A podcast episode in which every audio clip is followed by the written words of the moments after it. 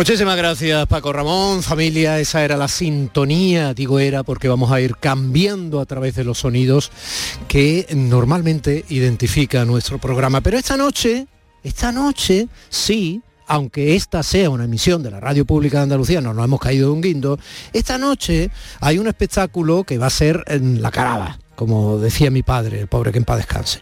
Esta noche el blanco y el rojo, curiosamente dos de los colores de la bandera tricolor francesa, se enfrentarán en París ante millones de ojos frente a las pantallas de diversos formatos en todo el mundo y a las decenas de miles que ya están en las calles de la ciudad de la luz, esperando el partido de la final de la Copa de Campeones, la Champions.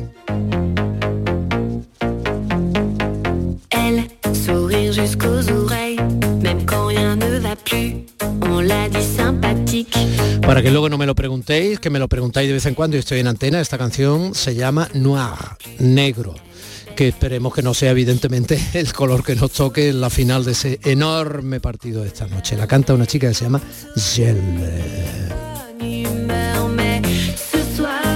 Y a mí me gusta, por eso la he puesto. El Liverpool, el equipo Red, actual, el que pone el color rojo, la tricolor, dirigido por el alemán Jürgen Klopp, juega tan rápido que podría cambiar el bonito lema de su escudo, You'll never walk alone, tú nunca caminarás solo, por el de tú nunca correrás tanto como nosotros.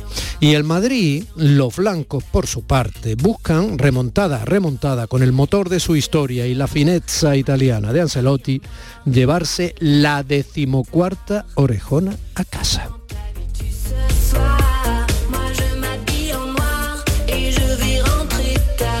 El azul es el tercer color de la tricolor y el del cielo de París, que cuando empiece el partido a las 9 de esta tarde noche aún se podrá ver en su hermoso tono crepuscular, despidiendo casi el mes de mayo con la fuerza de una primavera adelantada y veraniega que aquí, en la tacita de plata de Andalucía, está celebrando de manera extraordinaria su concurso de carnaval.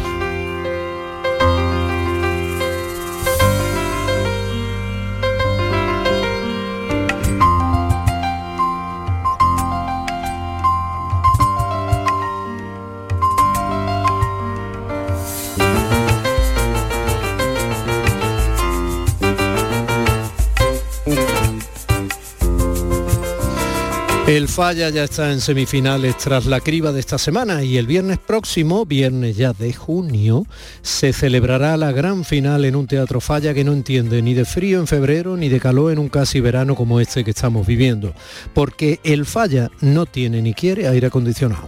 Porque ni la lluvia ni el sudor, ni el frío ni el calor han sido capaces nunca de impedir la felicidad y la condena que encadenan a partes iguales la emoción de contar y cantar la vida según Cádiz.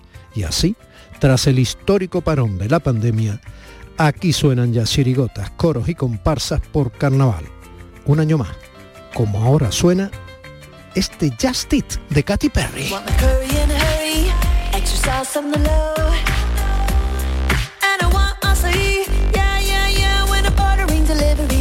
¿Y por qué? ¿Por qué? ¿Por qué? ¿Por qué suena esta canción que surge de un anuncio de comida rápida? Porque cada vez que el anuncio salta en la tele, mi niño pequeño, el que tiene tres años, se pone de pie, empieza a mover el culillo y los brazos y se monta su propia coreografía pidiéndome que se lo ponga otra vez cuando el anuncio y la cancioncilla terminan.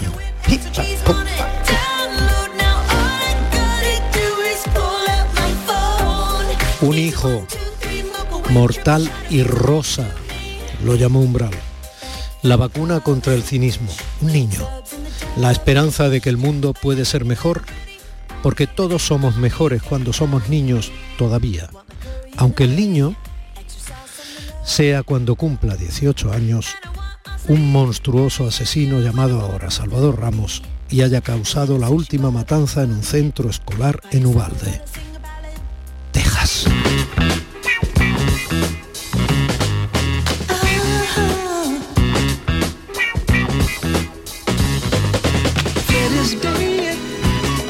No resulta fácil escuchar a Donald Trump en la convención de la Asociación Nacional del Rifle en su primer asalto electoral para volver a la Casa Blanca, cada vez más grisácea, aseverar que la solución antisociópatas asesinos como el joven Ramos es armar hasta los dientes a los profesores y aumentar el calibre de la munición de los vigilantes de los colegios. Da miedo semejante simpleza. Y no porque no tengan parte de razón quienes explican los crímenes en la razón última de que la maldad existe, como existe la bondad, sin duda, sino porque asumiendo que tienen razón en que resulta casi imposible vigilar los últimos rincones de una mente enferma que asesina, precisamente por eso, facilitarle el crimen vendiéndole en el supermercado armas automáticas de última generación bélica es una gigantesca y peligrosa estupidez patrocinada además por el dinero de quienes las fabrican. Como lo es la actitud poco o nada profesional de una policía tejana que impidió a los padres entrar al colegio durante una hora para salvar o morir por sus hijos, incluso mientras el asesino estaba dentro y solo con ellos. Qué horrenda irresponsabilidad, qué singular torpeza, qué barbaridad y qué condena para seguir vivo pensando en qué pudo pasar y pasó. Descansen en paz los 19 chiquillos y las dos profesoras que intentaron defenderles mientras la Seguridad Nacional llegaba al colegio una hora después de la llegada del asesino, también armado.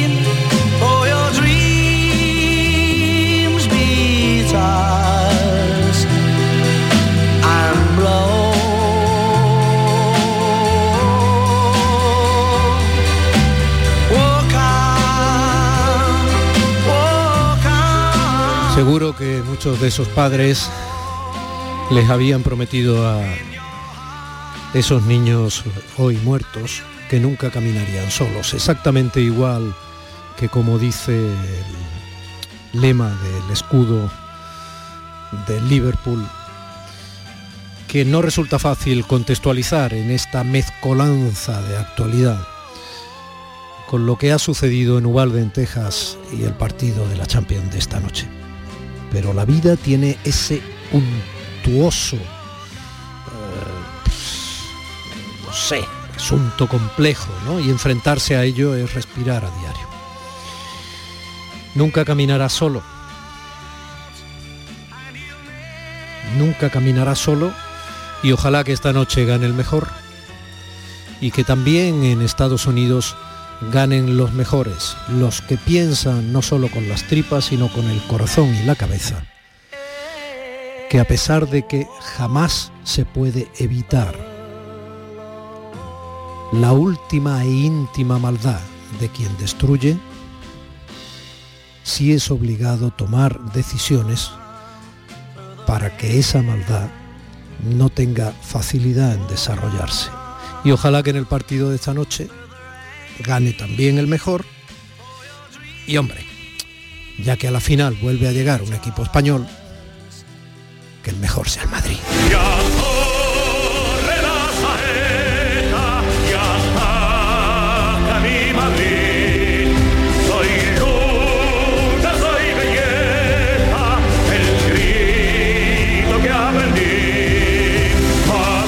28 de mayo de 2022 y hoy Irene López Fenoy anda haciendo el bypass técnico en Sevilla para que nosotros emitamos este programa desde el Centro de Producción de Canal Sur en Málaga. José Manuel Zapico realiza el programa, María Chamorro y Primisan producen y se ocupan de las redes. Y un servidor ante el micrófono, Domi del Postigo, que está abrazándole ya, si usted se deja, como siempre, claro, intentando acompañarle a este lado de la radio pública de Andalucía. Yo ando ya por aquí invitándote a disfrutar de tu radio pese al dolor y la poca gloria de lo que estamos viviendo a las puertas de Europa con la sangrienta invasión de Ucrania ordenada por el presidente ruso Vladimir Putin.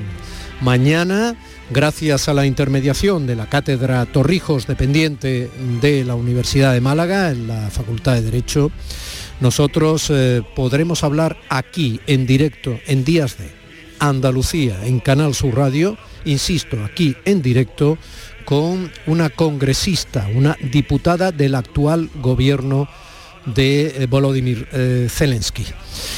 Así que eso ocurrirá mañana y desde ahora te emplazo, ¿eh? porque considero que hablar en primera línea con quien evidentemente está viviendo una guerra como esta merece eh, muchísimo la pena y poderlo hacer aquí en una radio pública y en Andalucía me parece que es eh, una apuesta irrenunciable. Bienvenidos a nuestros días de. Les invito a escuchar este día de hoy con la pregunta de siempre. ¿Nos sentimos? En Canal Sur Radio, Días de Andalucía, con Domi del Postigo.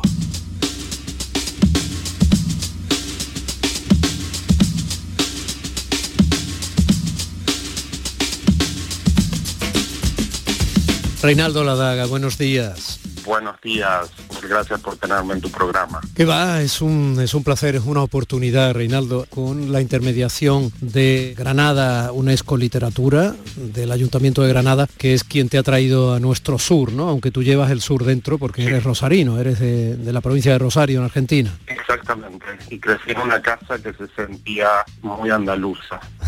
de, blanca, de gruesas paredes y fresca en verano cuando no había aire acondicionado. Eso es. Bueno, pues eh, Reinaldo, yo te estoy llamando por teléfono y tu teléfono es un móvil de Estados Unidos, ¿no? Sí. Vale, ¿y por qué es un móvil de Estados Unidos? Porque ¿cuánto tiempo llevas viviendo por allá? Creo que este año se cumplen 30, efectivamente, casi 30 años en Estados Unidos. Casi todos ellos en Nueva York.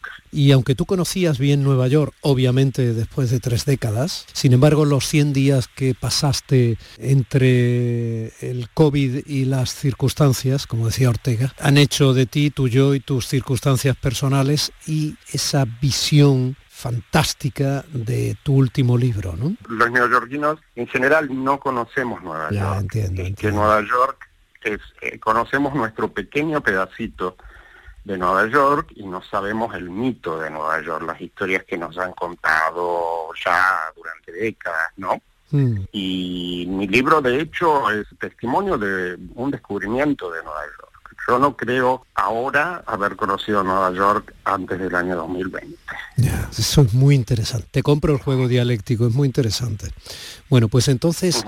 ¿qué conociste de ese Nueva York que creías conocer pero era desconocido para ti al darte cuenta de que no lo conocías durante el COVID? Lo que conocí fue la contracara del mito. Cuando digo el mito de Nueva York, hay un mito de Nueva York eh, luminoso y un mito del Nueva York peligroso, oscuro. Sí. Lo que conocí fue la maquinaria que sostiene ese mito. En parte la maquinaria humana, la infinidad de trabajadores de la salud, de la alimentación, del transporte, que viven en barrios que no son ninguno de aquellos, el mito registra esencialmente Manhattan y alguna parte de Brooklyn, pero que estos lugares laterales, marginales, fue donde el coronavirus atacó de modo feroz. Y es ese Nueva York, ese otro Nueva York, el que conocí, pero sin conocer ese otro Nueva York, ahora por eso lo digo, conoces la fachada, ¿no? Solamente. Y aquello que has oído muchas veces. Nueva York es una ciudad muy difícil de conocer precisamente porque pensamos que es tan conocida, ¿no?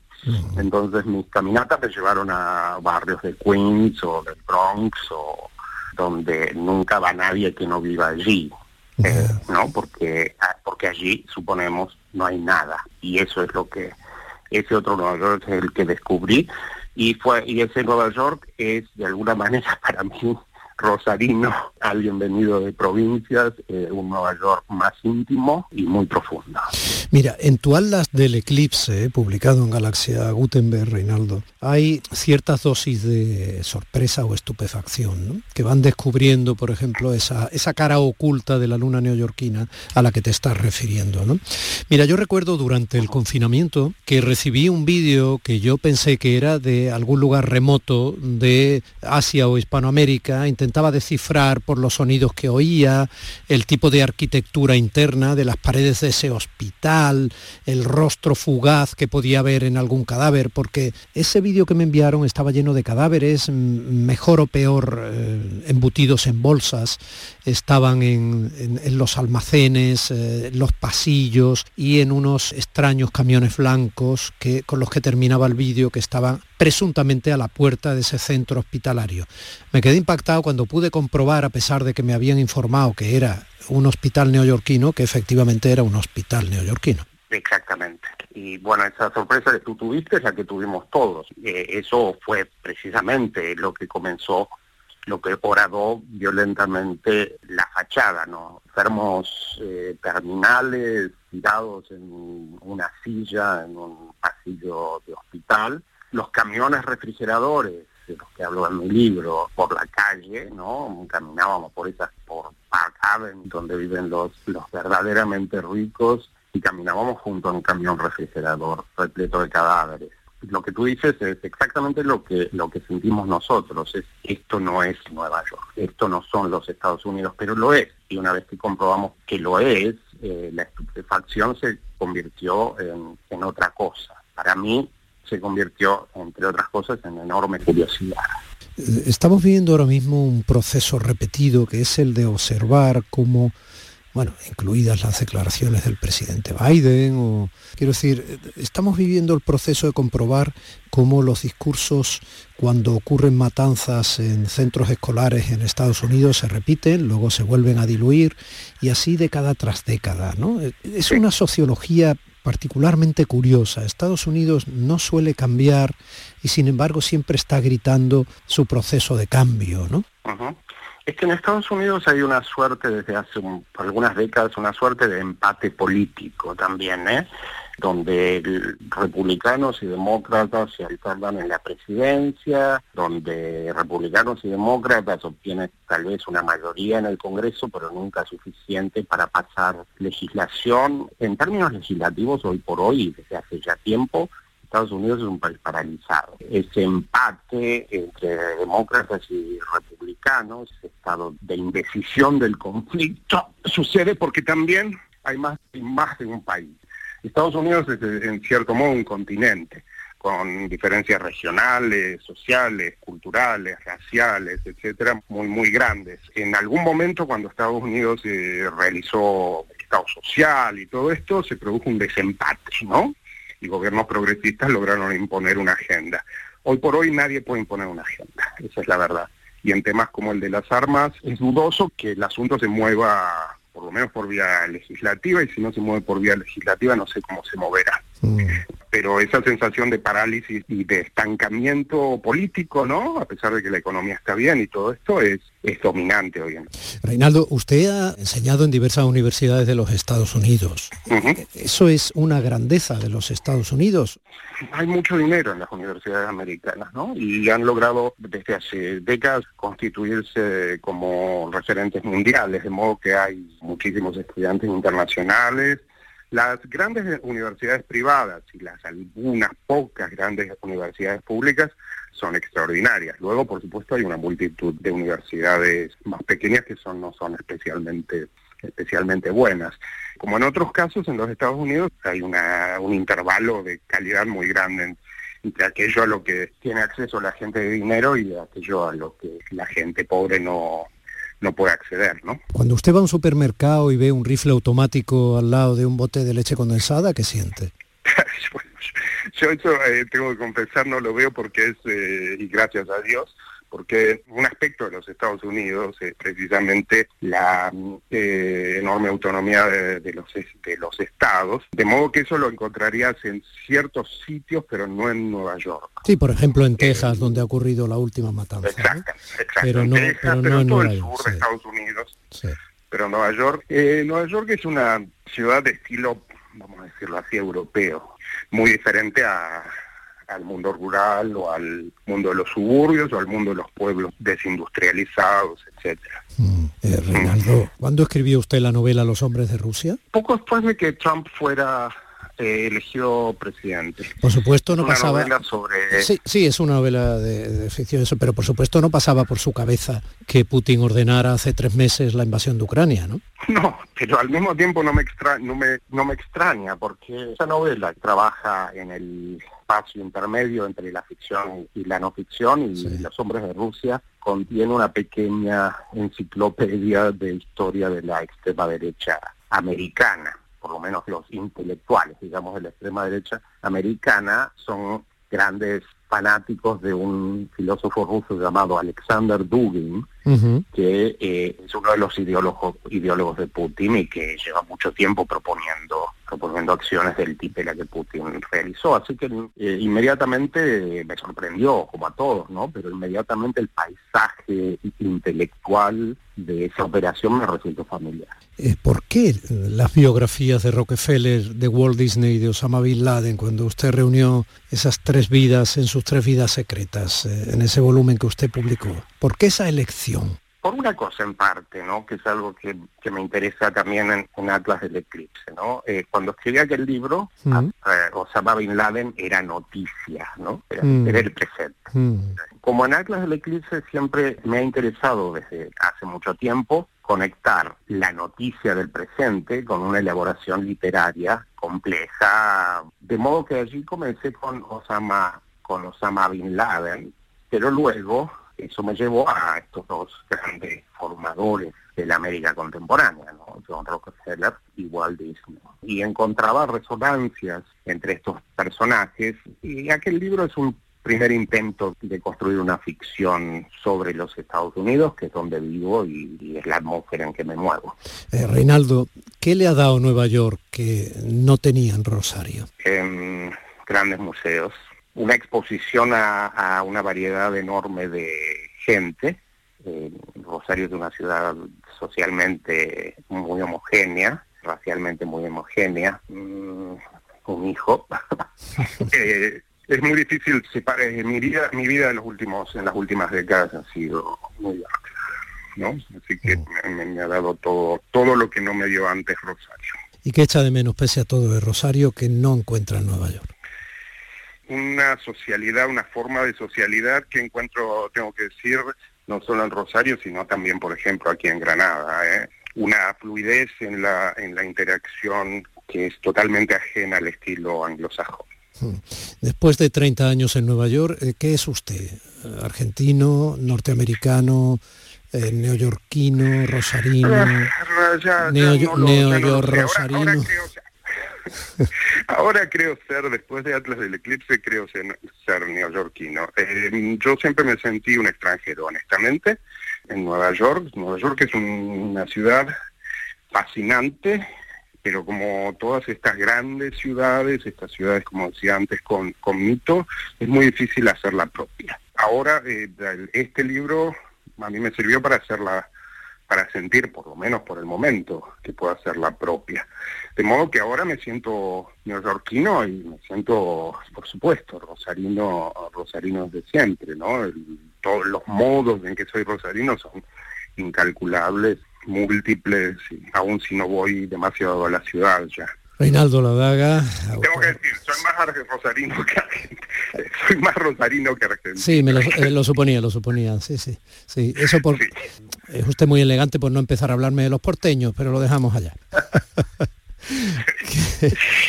ese Atlas del eclipse eh, lo recomendamos desde aquí. Espero que después de ese eclipse en su vida haya vuelto a salir un sol razonable, un sol razonable, como todos los que miran hacia arriba con las gafas de sol del razonamiento intelectual, no solo evidentemente a pecho y a barriga descubierta. Reinaldo Ladaga, profesor, escritor. Muchas gracias por tenerme en tu programa. Es un verdadero placer, ha sido muy amable. Bueno, gracias, ¿eh? hasta luego.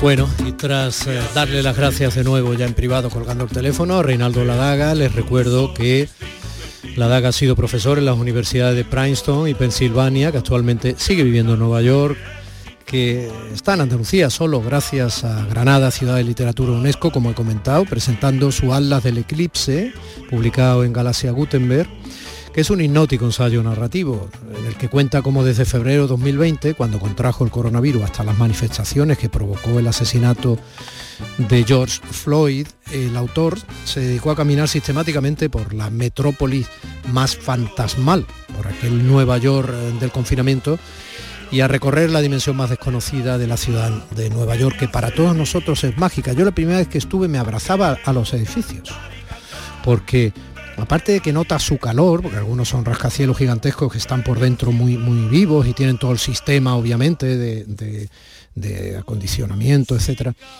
es que esos edificios los hemos visto desde niños en la tele de casa la mayoría de las películas que veíamos desde chiquitillos. Entonces, claro, de alguna forma tienes una sensación, vas andando por calles que conoces, por las que han andado tus superhéroes. O yo qué sé, o, gente de series de televisión que veían tus padres y tú de pequeño te ponías allí a mirar y sin querer se te quedaban en esa profundidad de la memoria sensorial, que es una retina muy particular que se recuerda para siempre. Bueno, alegatos emocionales eh, al margen, es muy compleja la globalización y desentrañar la superficialidad de las etiquetas. Son casi las nueve y media y estaba bonita esta versión latina de Los del Río, del New York, New York, ¿a que sí? Días de Andalucía con Domi del Postigo, Canal Sur Radio. Aquadeus, ahora más cerca de ti, procedente del manantial Sierra Nevada, un agua excepcional en sabor, de mineralización débil que nace en tu región. Aquadeus Sierra Nevada es ideal para hidratar a toda la familia y no olvides tirar tu botella al contenedor amarillo. Aquadeus, fuente de vida, ahora también en Andalucía. Con el verano llegan los sabores frescos de temporada. Esta semana podrás encontrar el Lidl melones y sandías de origen andaluz como el melón Galia a 1,79€ céntimos el kilo. Es andaluz, es bueno. Lidl, marca la diferencia. Eh, saber la fecha ganadora en el sorteo Mi Día de la 11. 20 de diciembre de 1941. El día del cumpleaños de mi suegro. Qué casualidad, ¿no? Eso tiene que ser una señal. Le va a hacer una ilusión. Anda, vamos a pensar en una fecha especial para el siguiente sorteo. Prueba con mi cumpleaños. Con mi día de la 11, cada lunes y cada jueves hay miles de premios. Y uno de cada cinco toca. A todos los que jugáis a la 11, bien jugado. Juega responsablemente y solo si eres mayor de edad. Canal Sur Sevilla, la radio de Andalucía. Si necesitas un electrodoméstico, ¿por qué pagar de más en grandes superficies? Ven y paga de menos en Tiendas El Golpecito. Tus primeras marcas al mejor precio y una selección de productos con pequeños daños estéticos con descuento adicional y tres años de garantía. Tiendas El Golpecito. Ahorra hasta el 50% en tus electrodomésticos. 954-100-193 y tiendaselgolpecito.es. ¿Te has enterado de las nuevas aperturas del centro comercial Los Alcores? Springfield totalmente renovado y con moda de mujer. Stradivarius con su nueva imagen y más moda. Próximamente abrirá JD y en GIS podrás encontrar todo en equipamiento para el hogar. Pero no solo eso, vuelve TGB con su 2x1 los jueves. No te lo pierdas. Ven y descúbrelo. Autovía A92, salida 7 en Alcalá de Guadaira. Centro Comercial Los Alcores. Mucho donde disfrutar. Las mañanas del fin de semana son para ti, con Andalucía en la radio con toda la luz, el talento y la alegría de nuestra tierra, con nuestra historia, cine, flamenco y toda la actualidad del fin de semana. Días de Andalucía, con Domi del Postigo, los sábados y domingos desde las 9 de la mañana. Quédate en Canal Sur Radio, la radio de Andalucía, el olivo de las palabras.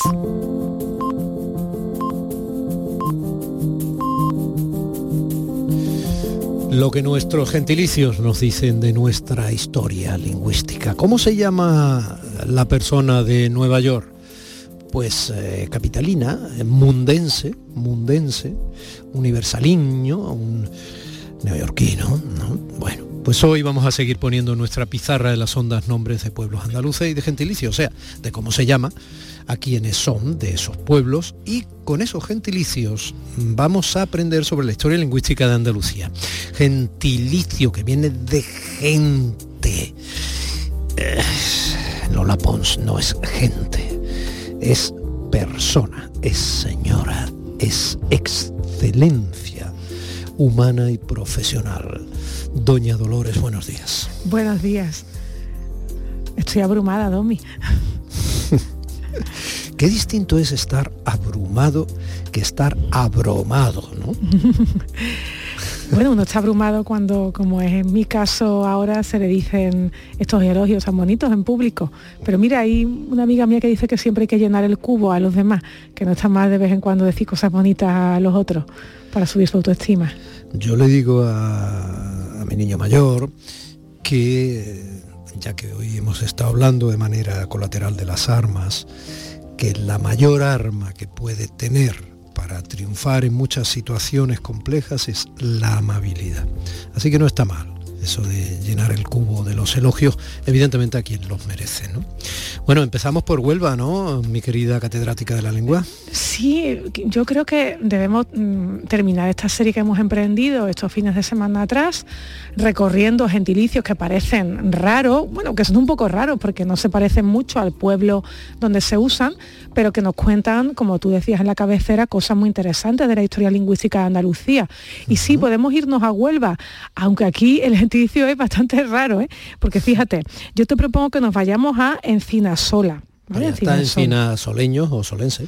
E- Eso sería como lo esperable, ¿no? Por los de Encinasola, pues no, es que los de Encinasola se los llama marochos. Atención a ese municipio que está en la Sierra de Aracena, ahí en la provincia de Huelva, pero ya limitando al norte con Extremadura y al oeste con Portugal.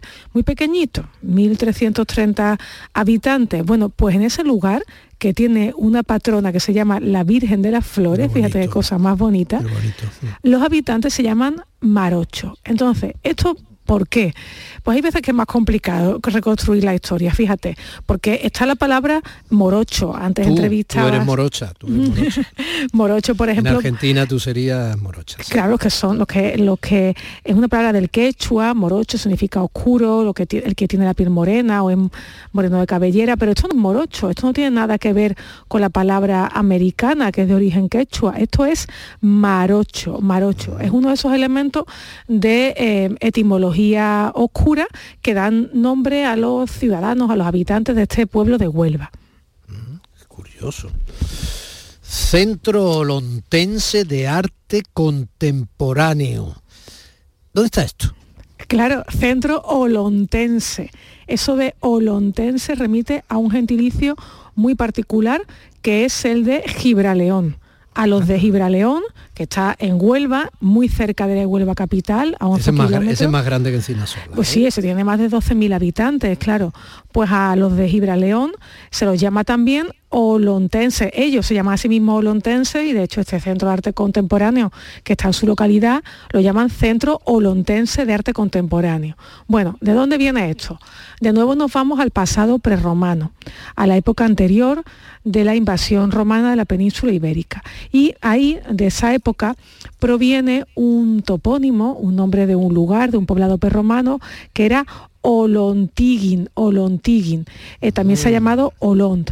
Lo que ocurre es que no estamos muy seguros de si eso estaba verdaderamente en Gibraleón o estaba junto al río Menova, en Sevilla, en Analcázar, porque allí, por ejemplo, por esa zona de Analcázar hay una ceca, o sea, una, un centro de producción de monedas que se acuñaban como Olontiguin ¿no? y suele pasar que las cecas acuñan con el nombre del lugar donde están instaladas. Entonces, ese poblado prerromano, que pues no sabemos si estaba o no ubicado exactamente en la actual Gibraleón, es el que ha terminado dando nombre a sus habitantes, a los olontenses, y les mandamos un saludo. Curioso.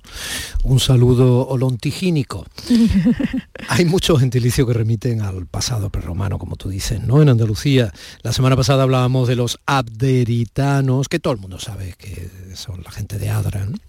Accitanos, que ya todo el mundo sabe que son la gente de Guadí, sexitanos, que ya todo el mundo sabe que son la gente guapa, eh, no quiero decir la del muñecar, y hay muchos casos de eso.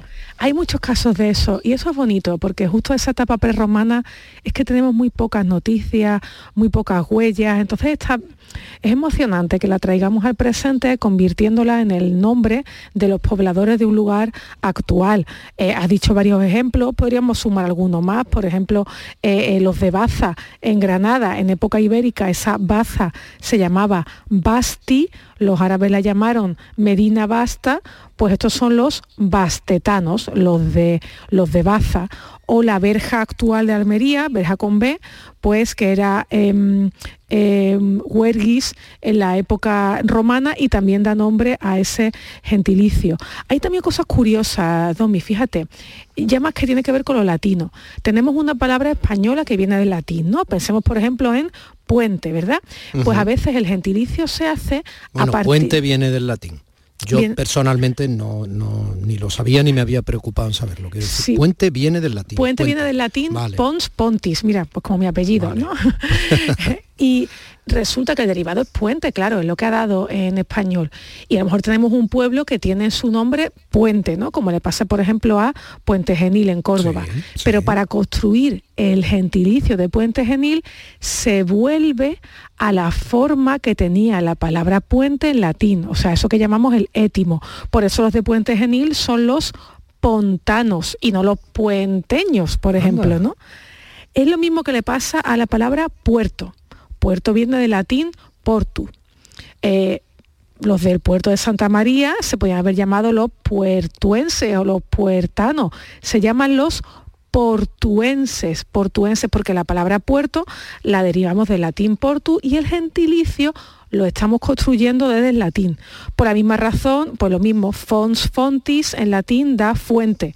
Pues los de Fuente Piedra en Málaga no son fuenteños, sino fontepedreño. Qué precioso ese oh. gentilicio, fontepedreño. Qué bonito, sí. Sí, sí. Fontepedreños, Fontepedreños. Tú sabes que en Fuente de Piedra, en Málaga, anidan los flamencos cada año y es un espectáculo asombroso. ¿no? Las famosas lagunas de Fuente de Piedra. Creo que además en todos los libros de texto de los niños andaluces las hemos visto desde chiquititos, con muchas ganas de conocer la, realidad. Los periodistas que hemos echado los dientes en Málaga, eh, es raro que uno de ellos que ninguno o que alguno de ellos no tenga en su acervo personal el haber hecho un reportaje en eh, el anillamiento de, los, de los flamencos, ¿no? Es con alguna de las organizaciones eh, medioambientales que, suelen ayudar allí al ayuntamiento y tal, y es sorprendente, ¿eh? es fascinante. Qué interesante. Bueno, pues vamos, yo qué sé, vamos por ejemplo a Jodar.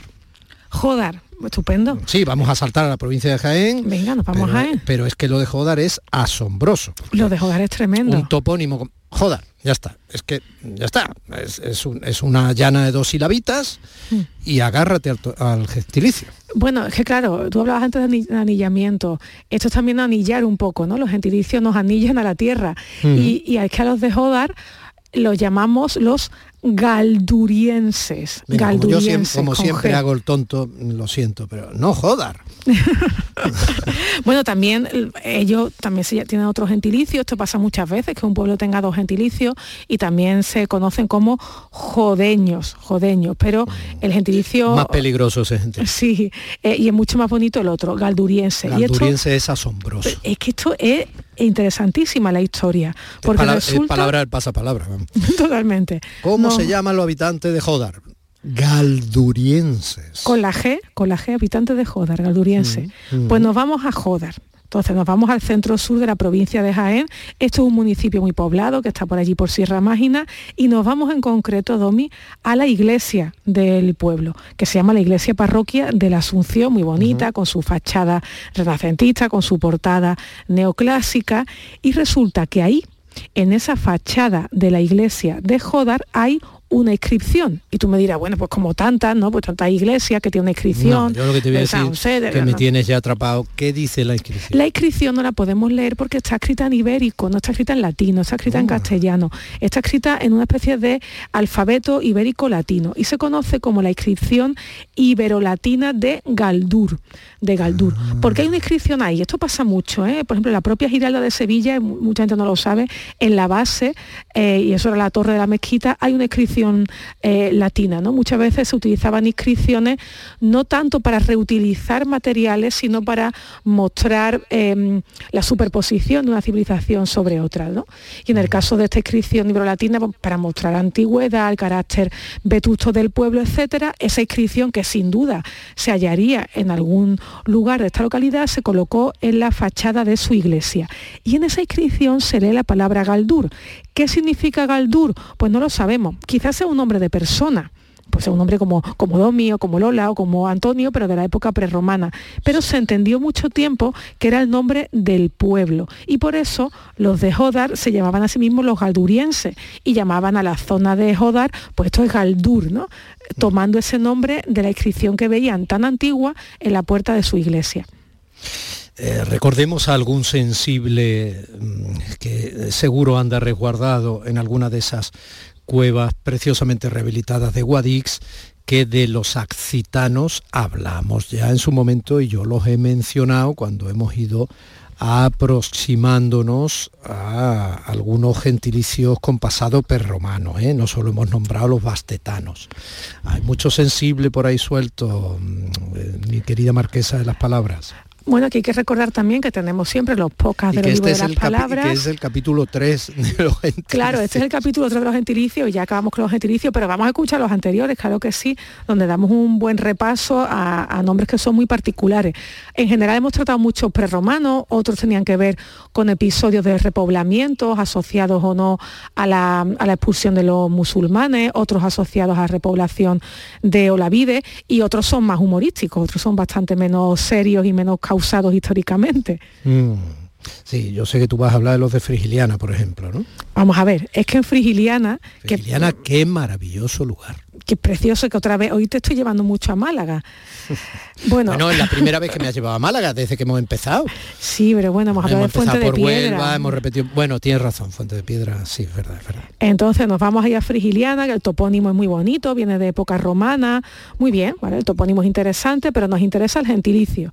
Y es que resulta que los de Frigiliana son llamados los Sí, aguanosos. De hecho, su club deportivo se llama, por el club deportivo Aguanoso, ¿no?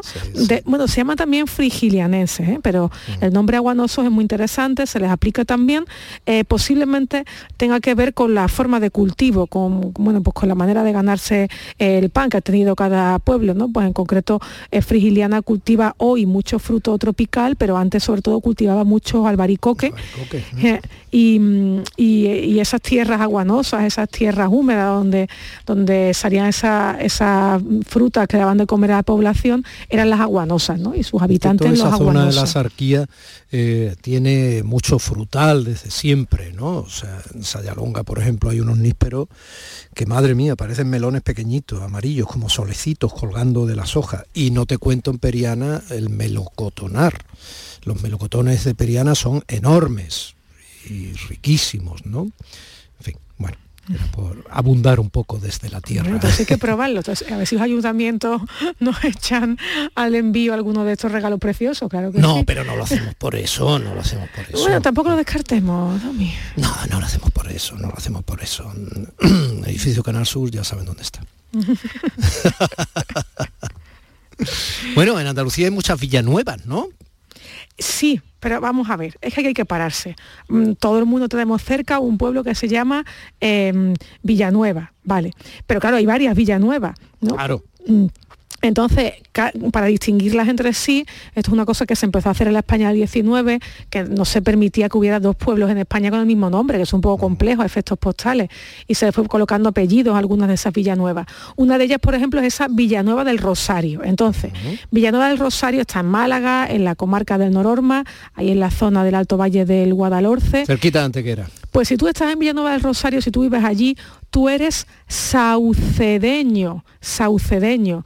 Es un nombre precioso que deriva de la palabra sauce, del nombre del árbol. Y la historia de, este pueblo nos cuenta por qué sus habitantes se llaman, son llamados saucedeños.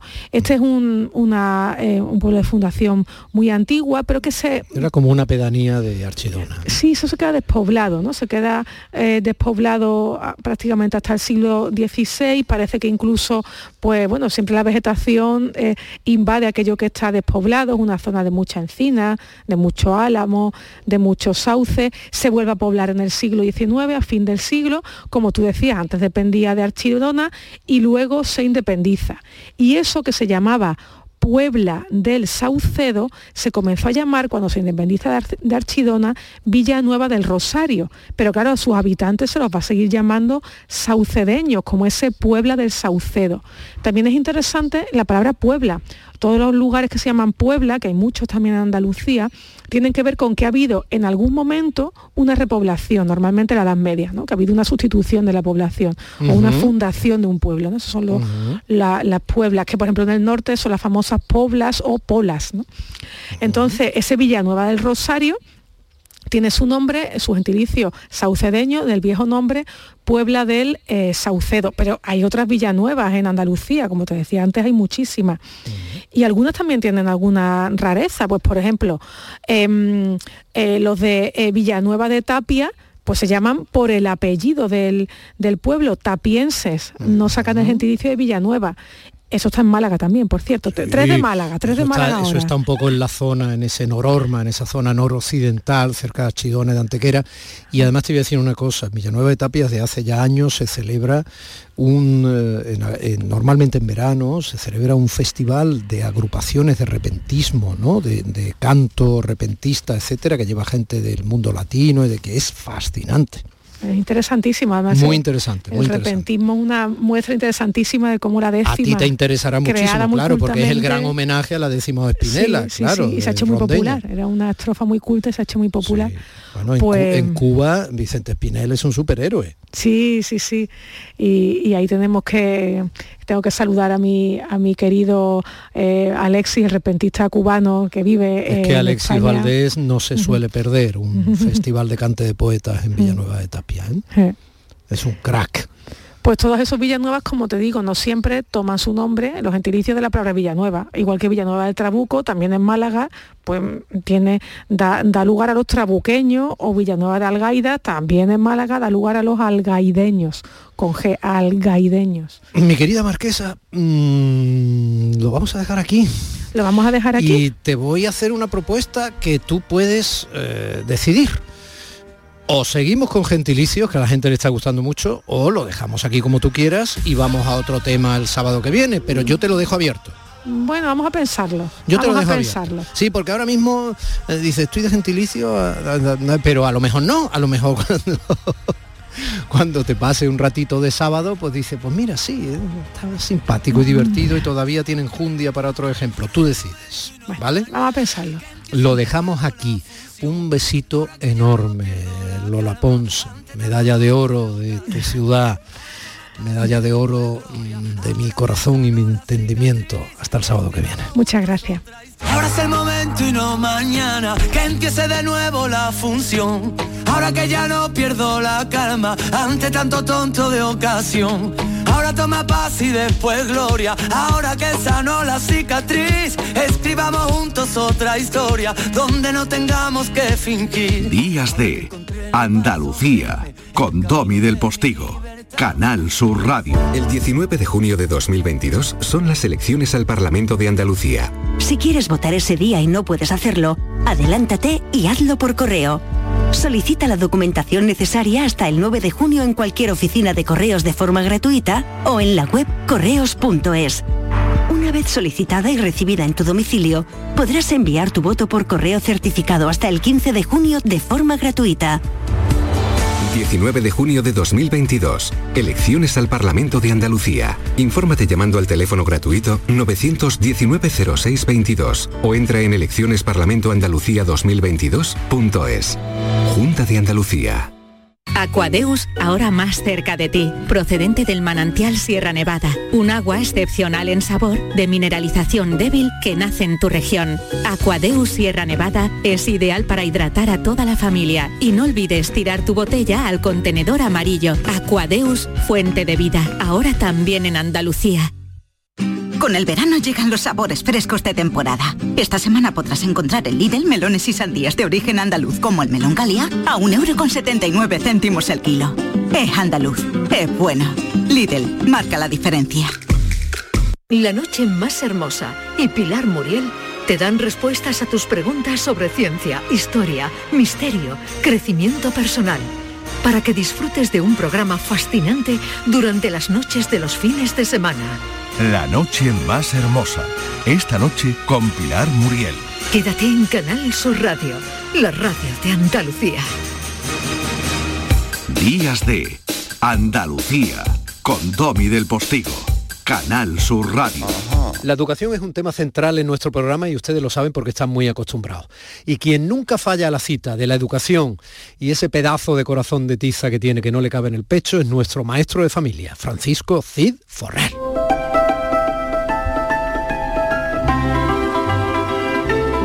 Un cañailla que tiene apellido catalán. Fran, ¿qué estás? ¿En San Fernando o estás por ahí en la carretera viajando o estás Eh, dónde andas? Pues mira, me cogen en plena estación de servicio porque voy directo ahora mismo a un congreso y, y nada, para no faltar con la cita ineludible de, de los sábados, así que aquí estamos, eh, a hablar un poquito de educación y a seguir en carretera. ¿Qué congreso me has dicho? Perdóname. Pues tenemos un congreso que ha celebrado la Federación de Asociaciones de Padres y Alumnos de Huelva, Sí. en el cual vamos a hablar un poquito de, de emociones y que he sido eh, con un orgullo tremendo invitado junto a Mar Romera, que es otra pedagoga Ah, que quita el sentido, así que, que nada, vamos a hablar lo poquito que uno sabe, pues intentar, intentar contar. Oye, eh, hablando de emociones, estos últimos días de clase, porque ya entramos casi, bueno, el mes que viene, o sea, la semana que viene ya es junio, eh, ¿qué tal las emociones? Algunos de los chavales a los que estás dando clase a lo mejor no los ves casi más, ¿no? Bueno, pues quedan tres semanitas para contar y, la verdad es que se nota, se nota en, el ambiente que está aflorando un poquito el, no sé si el cansancio o el hastío, pero es verdad que están un poco nerviosos, nosotros también, los docentes también estamos un poquito también eh, deseando ya de que de que la calima de verano nos dé un poquito en, los cachetillos y, y la verdad que, que bien deseando que llegue ya el mes de, julio para, recargar pilas. Bueno, por si alguien no ha seguido la trayectoria de este corazón de tiza nuestro cada sábado, más o menos cuando vamos de, de las 9 ya a las 10, al boleto informativo de las 10 en punto, eh, Francisco Cifornel es eh, quien puso en marcha la petición para conseguir que los niños y las niñas de nuestro país, con ese pedazo de ejemplo que nos han dado de comportamiento durante la pandemia, fueran, eh, atesoraran el premio a la Concordia Princesa de Asturias. Bueno, eh, la suerte está echada, como ya hemos dicho las dos últimas semanas, pero hemos ido recordando algunas de las muchísimas voluntades que se han ido sumando dentro del mundo, digamos, más popular y también de la ciencia, también de la educación, también del periodismo, también de la música, también, y bueno, y de la televisión, ¿no? De- incluso del corazón. Y de entre esas voces populares hay un gaditano como tú, Ismael Beiro. ¿Lo escuchamos? Venga. Los niños no se deberían de tocar, los niños tendrían que ser los premiados constantemente, porque sois la alegría de este planeta, llenáis las casas de alegría, llenáis los parques, llenáis todos los rincones por donde os movéis, y durante la pandemia habéis sido nuestra alegría, nuestro soporte, nuestro apoyo, porque nos ha habido una lección muy grande que es divertirnos, hacernos felices en los momentos más complicados que ha vivido este planeta y que lo hemos podido vivir todo con esta pues no tan grata experiencia. Por lo tanto, el premio Princesa de Asturias es para los niños. Nada, tenemos todo un gran ramillete de, de personalidades y de maneras de hacer la petición. Muy simpático, Ismael. Sí, no se puede decir más cosas más rápido sin equivocarse. ¿eh? Él no se ha equivocado, otros se no, no, equivocaron no, que mucho. va, que va, que va. El tío es, vamos, la ha clavado. Además parecía que estábamos ya en el 13 de junio, en el 23 de junio, parece que estaba ya diciendo el, el dictamen. Sí, muy- muy sí, porque recordemos que quedan eso, 24, 25 días para saber quién se va a llevar definitivamente, quién va a ser acreedor en este caso del premio a la Concordia Princesa de Asturias. Bueno, lo contaremos, querido, eh, porque estaremos dentro de la temporada todavía y sería fantástico poder decir que lo has conseguido, aunque yo ya sabes que pienso que lo has conseguido desde el primer momento que urdiste esta campaña. mi querido, mi querido maestro de familia, reflexión de hoy. Sí, pues seguimos de actualidad. Hoy te voy a hablar de emociones y de niños. Eh, dice un buen amigo mío que no sé si te lo he dicho anteriormente, pero él siempre me dice que de qué le sirve a un niño saber dónde se encuentran los planetas si no sabe dónde poner su tristeza. Eh, esa frase tan apoyante es de José Toro, que es una maravillosa persona y es un referente emocional donde las haya. Eh, ¿Sabes que tenemos nueva ley educativa el curso que viene, ¿verdad, Domingo? Sí. Eh, ¿Sabes que es la octava desde 1980? Hmm. ¿Octava? Y que la octava, la octava de 1980, y, esta ley, que tiene el nombre de crema de, de aloe vera, con loe, pues es otra muestra más de que aquí está el quítate tú para ponerme yo, y aunque algo funcione, pues tengo que evitarlo porque no ha sido mía, ¿verdad? Hmm. Pues dentro de esa ley hay una cosa que destaca, y es que eh, se quiere erradicar la calificación numérica. ¿eh? Eh, quieren desaparecer los 6, los 7, los 8, los 9 y evaluar de, una manera distinta, precisamente como lo hacemos aquí en infantil, con poco, adecuado, regular, etcétera. en mi disciplina, la enseñanza, donde impera el maestro liendre, es muy sencillo hablar, ¿no? Es tan sencillo hablar como desconocer lo que se habla. Y no sé si recuerdas que ahora que estamos inmersos en un, carnaval de chanclas en febrero, eh, a la generalidad del celu con sus enterados, eh, que ponía detrás de esa valla y que de todo sabía, pero que de nada entendían. Pues desgraciadamente con la enseñanza pasa igual. Comprendo que a los puristas les parezca una salez no evaluar con un número la sapiencia, pero si hiciéramos caso a un tal Howard Gardner, y para aquellos que no sepan quién es, pues les invito a que consulte las redes. Para él existen varios tipos de inteligencia y muchas de ellas, la gran mayoría, pues no requiere un valor numérico como la especial, la musical, la personal, para ser valorada. Necesitamos dos cantadoras, bailadores, pintores, ebanistas y un largo etcétera de profesiones que si se basara solo en números y exámenes, difícilmente llegarían a hacer lo que sea. Yo que tú sabes que soy un cañadilla de pro, imagino esa presión o un camarón con los números y las letras, ¿verdad? Valoremos el esfuerzo, la empatía, la constancia, el respeto, la diversidad y la naturalidad. Y si tras consensuar todo esto le queremos poner un número, adelante, yo te lo compro. Pero no juguemos con las ilusiones del buen estudiante que por un mal día su esfuerzo, su empatía, su constancia se quedó en un mísero y simple cuatro, porque al final haremos que de esta manera sí sepamos dónde poner su tristeza. Eh, las leyes eh, de educación, Fran, mm, se supone que están asesoradas por pedagogos y enseñantes, ¿no? A mí nunca me han preguntado. Y, ya tienen un bagaje en esto. Eh, yo no recuerdo ninguna ley que se le haya preguntado a los docentes de trinchera, ¿eh? Evidentemente hay muchos asesores que, se supone que cobran por eso, pero de de trinchera muy poquitos. Eh, y se supone que somos los que sabemos, ¿eh? no es por tirarnos flores, pero si me preguntan de, leyes eh, sobre abogacía, pues no te voy a contestar, pero amigos de educación sí sabemos un poco. Y, es una pena, es una lástima, es una lástima que no haya de una puñetera vez, y perdóname la expresión, un verdadero pacto de Estado en el cual se pongan de acuerdo nuestros gobernantes, dicten una ley educativa con todo lo bueno que ha habido, que en ocho algo ha tenido que ver bueno, y dejemos en el tiempo independientemente del partido que esté, porque me parece de, de frisa que un pilar tan importante como la educación, pues vaya como par de cuando el viento imparte en el color que sea. Bueno, eh, es que abre ese, debate que en realidad está abierto, lleva mucho tiempo abierto. Y el hecho de que efectivamente vayamos por la octava ley de educación en España nos define y define parte de la evolución de eh, la democracia en España. Pero bueno, insisto, es un debate abierto y es un debate que merece, que merece mucho detenimiento y, profundizar en él. Y nuestro espacio hoy se acaba aquí. Eh, que te vaya muy bien el Congreso, eh, Fran, y hasta la semana que viene. Muy bien, muy bien, ahí Un abrazo grande. Un abrazo, cuídate mucho. El mismo abrazo grande, grande, grande que saben que es en el que trato de envolverles a todos. Casi las 10 de la mañana, boleto informativo y no se me vayan.